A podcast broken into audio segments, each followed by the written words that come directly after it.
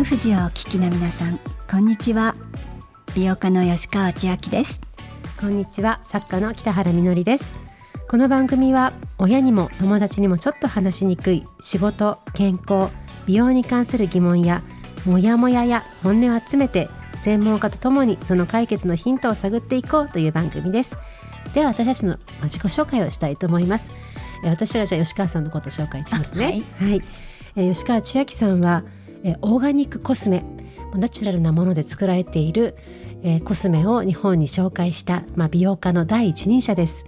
で新宿の伊勢丹のあの地下2階にアポセカリーというお店があるんですけれども世界中のオーガニックコスメが集まっているちょっともう入るとうっとりするような香りのする空間なんですけどもそこでもね吉川さんが紹介したオーガニックコスメたくさんあります。本当に私たちの生活を優しくすごく地球に優しいそういったものの意識を高めてくださるお仕事をされている吉川千秋さんです。そして新宿のアポセカリには産婦人科の対馬瑠璃子先生の病院もあるんですけども、はい、そこでカウンセラーもしてらっしゃいます。では北原みのりさんのお話、えー、作家、えー、北原みのりさんです。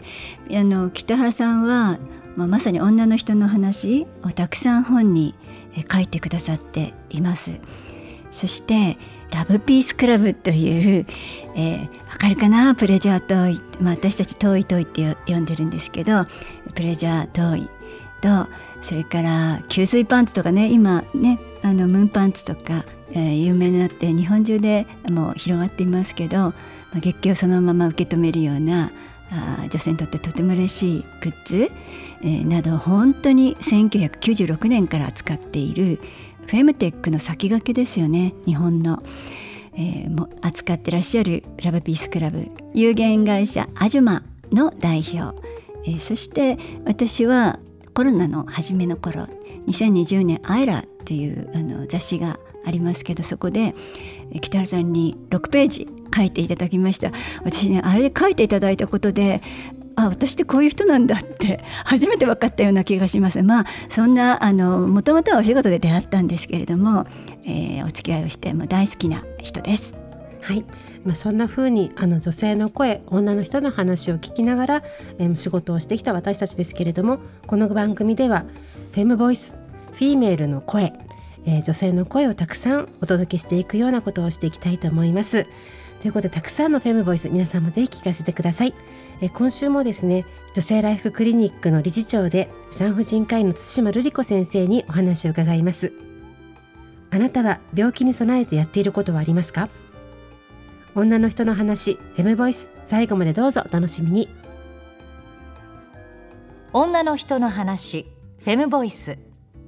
この番組はシミックソリューションズ株式会社がお送りします。マイバディ My Choice 女の人の話 Fem Voice この番組では明日へのヒントになる体や美容仕事にまつわるあれこれを専門家の方にお聞きします。今月は女性ライフクリニックの理事長産婦人科医の対馬瑠璃子さんにお話を伺っています。対馬先生は銀座のクリニックで診察なさっていますけれども、えー、それだけではなくって NPO 法人女性医療ネットワークで子宮頸がんを知っていただく活動もしていらっしゃいます。女性医療ネットワークは、えー、私たち患者も入っているんですけれども、えー、一般女性、えー、そして、え医療者ドクター、え看護師さん医療にまつわる人たち、えー、いろんな人たちがもう本当にフラットな同じ土俵に立って、えー、たくさん勉強をしています。とても素敵な団体です。それでは対馬瑠璃子先生とのインタビューの模様をお聞きください。Let's chat about your honest mind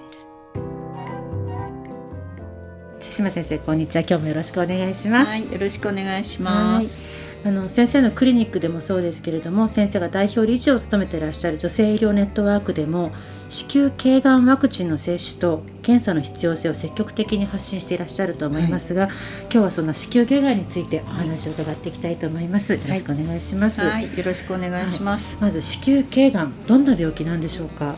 子宮って子宮頸部と体部っていうのに分かれていて頸部っていうのは首なんですけどあの子宮ってこうあの筋肉の袋になっていてで中に、まあ、赤ちゃんが育つお部屋があるんですよね。で頸部っていうのは出口の方でちょっと筒状になっていまして、まあ、ちくわみたいなもんなんですけどねそこの出口の先のところにできるがんが子宮頸がんですだから膣の方から言うと膣の一番奥に子宮の入り口が見えてそこのところにあのがんができるんです。でその原因はねあのウイルスなんですよ。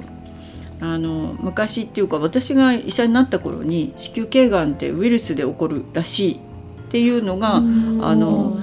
大学病院の中でね聞いたんですそれで私が「えそれってじゃあ感染するっていうことなんですか?」って言ったら「だけど一般の人に言っちゃいけないよ」って言われたの。なんでですか？でどうしてですか？って言ったらそうそうそんなことをあの言ったらみんながパニックになるって言われて「でえー、みたいな。そんな大事なことって思ったんですけどでもその後あの海外ではその子宮頸がんの検査にウイルスを先に調べたりしてでハイリスクのウイルスがいると子宮頸がんになりやすいからあのがん検診気をつけようねみたいなそういう流れになっていったのがあの日本だとね、えー、そこを伏せといてそれで子宮頸がんの検査は細胞が変化してるかどうかまあ、そこから細胞を取って調べるっていうそういうようなこう流れになっていたんですよね。でも今は本当にあのワクチンもできちゃったので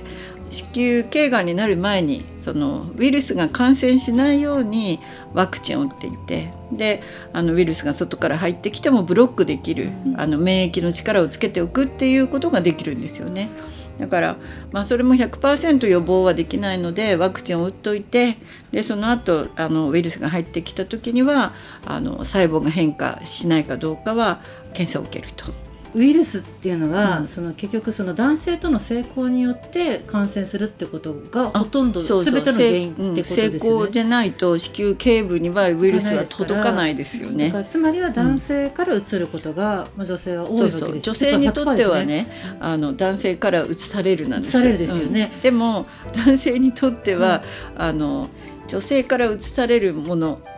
があるんだったらそれは大変っていう感じなんですよね。男性はそのウイルスうつったからといって、うん、がんになるわけではないですよね。でも男性も、うん、あの陰茎がんとか肛門がんあと中咽頭がんって言って口の中のがんになります。でその今はワクチンもできたけれども、うん、日本はすごくワクチンの接種率がとても低くて、うん、でいろんな国で子宮頸がんはもう撲滅できましたっていうような国も、ニュージーランドをはじめある中で。唯一子宮頸がんの、まあ、人が増えている先進国って言われてるわけですよねそう20代30代の、ね、子宮頸がんと全がん状態って言って、うん、その異形成という細胞が変化してまだがんになる前の状態っていうのが、まあ、数年、まあ、長くて10年っていうふうにあるんですよね。その異形成の状態で見つかるっていうこともものすごく増えてるんです。でそうすると結局がん。もね、うん、あの増えるでしょ。ということで日本だけがあのウイルスの感染と、うん、それから子宮頸がんのあの発生がこれからもまだ増えるであろうという国なんです。不思議ですね。私今もうずっと黙っててすいません。あの 今二人で同時にいらっしゃる。だって私たち今コロナでウイルスのことずいぶん学びましたけど、うん、同じことですよね。そうよ感染していく、うん、でそれで皆さんワクチン打っているわけですけど、うんうん、そうやって予防ができるのに、予防してない、で感染するってことはそこからなるがんだってことも分かってる、で、まあ、見つかったら経過観察なわけですけど。ね、そして男女ともに移し合い、うん、でそれを止めてもいない、うん、でまあ、ちょっと私も聞いたんですけどアジア女性の子宮がなくなっていると海外から言われているのは、まあ、子宮頸がんをやっていないから、うん、まあ、がんがんになって、うん、その子宮を取ることになっている、うん、毎年毎年、かなりの数の女性の子宮がそのために亡くなっている、手術を受けて。そういうふうに海外から言われてるっていうのは聞いたことがありうん、まあアジアといっても日本、日本だけです。日本だけよ。そうですね。私だってもう今あのもうそうですよね。結構ねパニックになってるんですよ。むしろあの知らされてなかったことじゃあこれ言い換えます。日本女性の子日宮が本女性の子宮がなくなっている。そうですそうです。結局がんになるまで気がつかないっていうことは、その子宮を取る手術をするしかなくなっていたりするわけね、でもそのがんもその前がん状態もあるしそれから上皮内がんっていうすごい超早期のがんもあるのね。だけど前がん状態は数年続くんだけどその上皮内がんになってから進行がんになるまではすごい短いんですよね、数ヶ月なんですよね。だからやっぱり前がん状態のうちに見つけて何とかしたいっていうのとそれより前にワクチンで防げるんだったら防いだ方がいいっていうそれは当然ね。いや本当に恐ろしい話、今聞いてるような気がしてきます。が、ではここでね。悪いことを聞いてしまったぐらいの衝撃でした。ね。本当ですね、ではここで現役若手社員レポートをお聞きくださいリスナーの皆さん、対馬先生、こんにちは。現役若手社員レポート、レポーターの佐久間です。今日も私たちシミックソリューションズの Z 世代が女性の今を伝えるフェムボイスを集めてきました。今回は婦人科系の病気にかかったことがある方にこんなことをお聞きしました。婦人科系の病気を抱えていると他人に話すことに抵抗感があった、または抵抗感がある、イエス or No イエスと答えた方はその理由を教えてください。アンケートの結果約25%の方がイエス他人に話すことに抵抗があると回答いただきました。私はアンケートを取る前は10%くらいかなと想像していたので結構多いなという印象を持ちました。また他人に話すことに抵抗感がある理由として婦人科系に限らず病気や症状の話はデリケートな問題なので話しにくいというご意見や婦人科系だからこそ話せない偏見や好奇の目で見られるのが怖いという率直なご意見もいただきました。私も学生時代に婦人科系の病気になったことがあり治療のため学校を休む必要がありましたが男性の先生だったため正直話す時に抵抗感がありました。どんな病気も辛いことや苦しいことはありますよね。その苦しさを婦人科系が理由で相談できないのはもっと辛いと思います。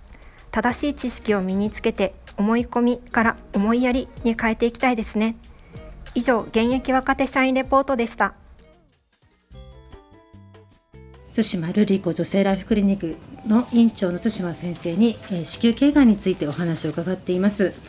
えー今ですね手元にあのパピアという検査キットがあるんですけれども、これ子宮頸がんのセルフチェックができる検査キットなんですけれどもこの私初めてこういうの見たんですけどもあの綺麗。あ綺麗にルックスですね。すいません。ルックスから入ってますけど、そうあのスポンジになってて、うん先が。うんそうですよね、はい。でやっぱりワクチンの接種率が非常に低い中で、しかも自己検診される方というのもあの4割しかいらっしゃらなくて特にそのすごくリスクの高い20代の検診率が非常に低いっていう、低いですよね。10%台ですよね。ですよねで検診行かずにやっぱりそのまあがんになって初めてうんもう分かるっていうような方も増えているっていう状況の中で、やっぱりぜひ検診に行ってほしいし、その検診に行く前の、そのね、いきなりやっぱり検診行くの怖いかもしれませんので、セルフチェックができる。しかもそのセルフチェックはかなりその精度の高いものが今販売されているっていう状況なのでやっぱぜひね使っていただきたいなと思うんですけれども、うん。その検診先生のところでもやっぱりハードル高いってお話しされる方いらっしゃいます？そうですね。まああの最初にお話をする機会をちゃんと設けてかなり詳しくいろんなお話するんですよね。であの昔はね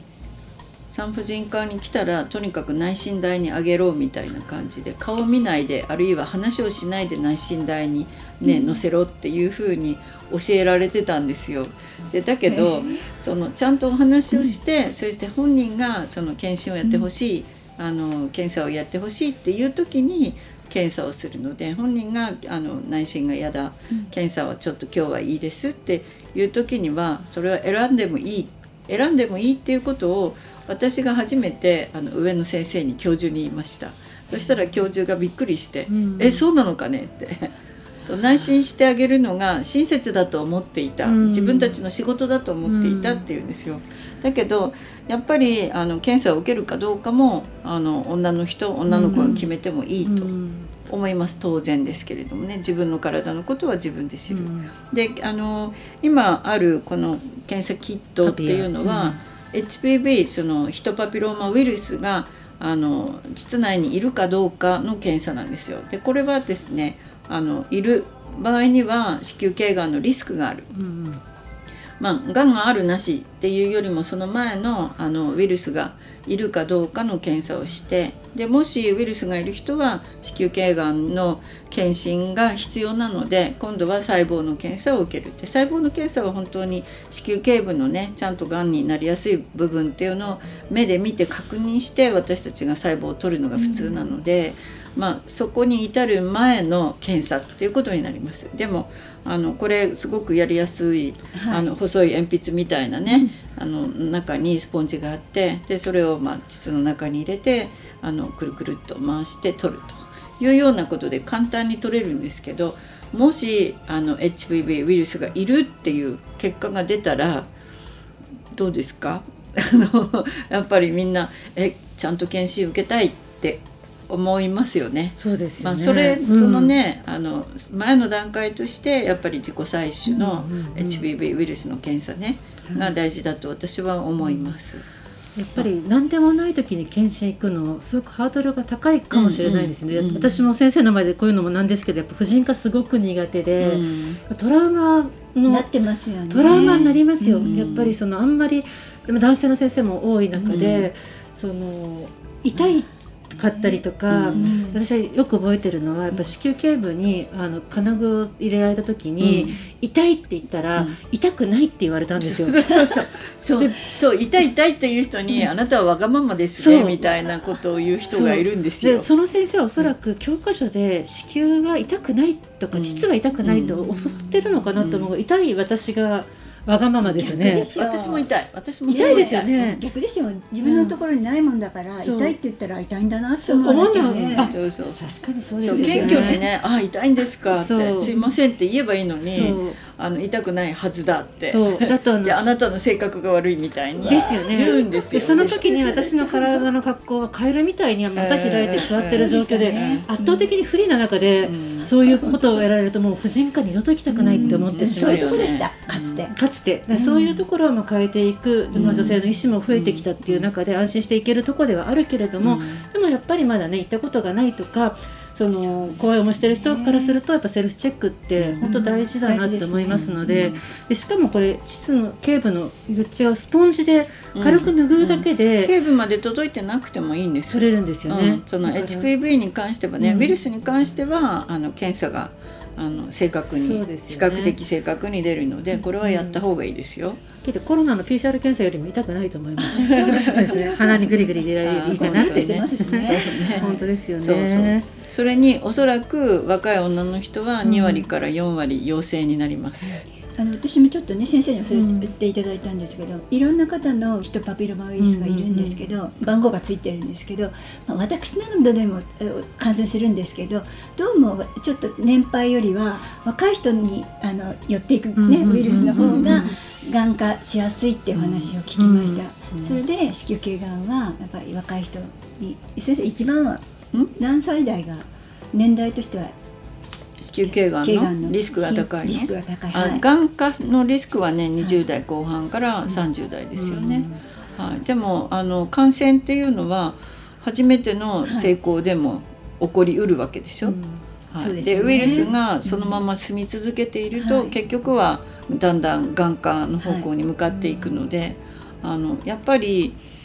まず最初にウイルス感染させないのは大事だけどウイルスがいるかどうかの検査っていうのはあの簡便だし、ね。あのやってみた方がいいと思いますね。うん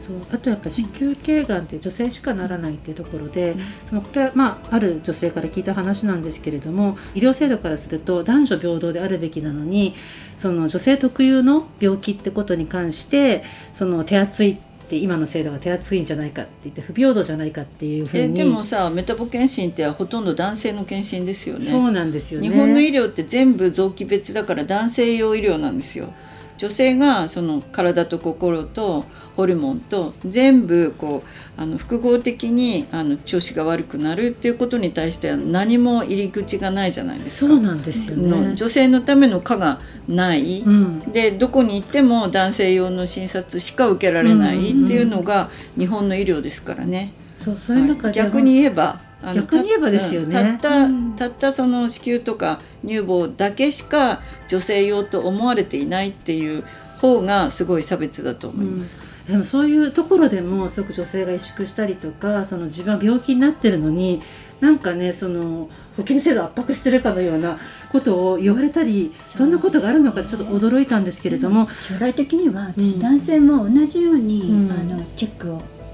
ねうんしてうんうん。であのやっぱりワクチンもね打ってもらって同じようにしたらそうですよ逆に抜けてますよね、うん。そこは。海外だとやっぱりうんあれですね、子宮頸がんのチェック、うん。ヒトパピローマウイルスのチェックって男性もしますよね。うんとね、陰茎がんとか、んうん。はい、肛門がんとかうん。咽頭がんね、うん。まああの女性の子宮頸がんの方が何十倍も多いので子宮頸がんのあのワクチンができ子宮頸がんの検査が大事っていうことになっているんだけれども、でもおそらくもう男性の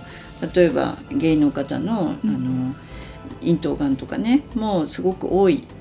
現状があるっていうのがだんだん分かってきてるので、うんうんいろんな風にあのがん検診のあり方っていうのは変わっていくと思います。なるほど。やっぱりその女性がセルフチェックするってことは自分の体を知っていくってことだと思いますので本当にかかりつけの産婦人科婦人科の先生とね本当に見つけられたらいいなっていうふうに思います。本当ね、うんあのまずみんながね自分の体について知るその知識を得るっていうことがすごく大事ででその上で自分がどういうふうに、あの検査を受けるのか予防したいのかそれからそれについてあの突っ込んだ話ができる相手を持ってそして検診もそうだけれどもあの妊娠とかあるいは就職とか、やっぱり自分が決めていくっていうことが大事だと思うんですね。うん。まあ、自分の人生は自分が作っていく自分の将来は自分が作っていく、まあ、そういう気持ちであのいていただきたいなと思います。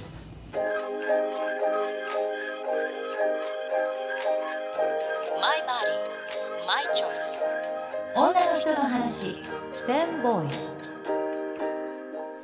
今週の対馬先生のお話いかがでしたか？私ねいい時代になったなと思いました、まあ、たくさんお話聞いてびっくりすることもありましたけどもう検査してあのプラスかマイナス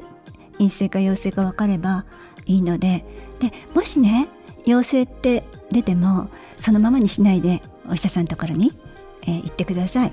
どうですか？いやあの私ねその実はパピアうん。使いました。